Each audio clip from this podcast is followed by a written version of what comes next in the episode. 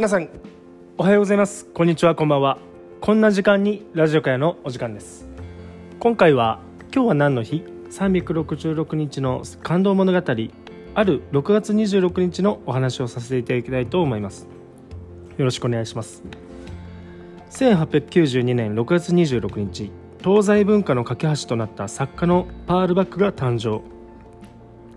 1892年6月26日アメリカで誕生したパールバック。生後すぐに宣教師である父母と共に中国に渡った彼女は英語と中国語を話せるバイリンガルとして育った。大学に入るため18歳でアメリカに戻り卒業後は再び中国に渡って宣教師と結婚。大学講師などを経て幼い頃から作家志望であった彼女は執筆活動を開始する。中国人の生活感情などを十分に理解しアメリカで大学教育を受けた彼女は最初の小説「東の風西の風」を発表。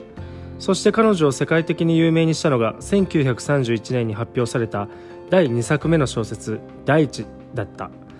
中国の中国の貧しい農家を描いたこの作品はアメリカで大きな権威を誇るピューリッツァー賞に輝いただけでなくだ輝いただけでなく後に彼女がノーベル文学賞を受賞した大きな理由の一つとなった。しかし彼女がこの大地を書いた背景には切実な理由があった。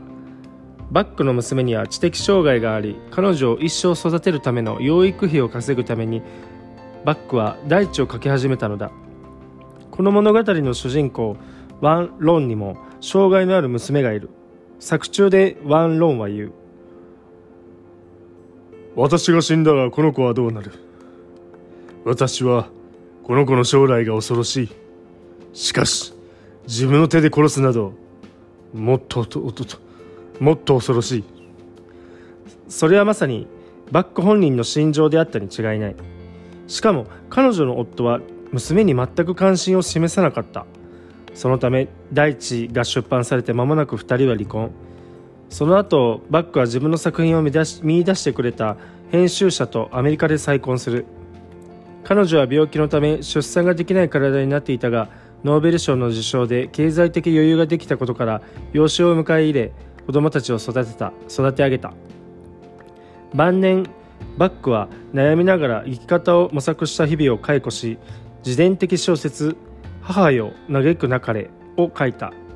また孤児や障害児のためにパールバック財団を設立。東西文化の架け橋としてまた不幸な子どもたちの希望として生き80歳で静かに息を引き取った。今回は6月26日東西文化の架け橋となった作家のパールバックが誕生のお話でした。明日6月27日は三重苦を克服したヘレン・ケラーが誕生のお話です。ご視聴ありがとうございました。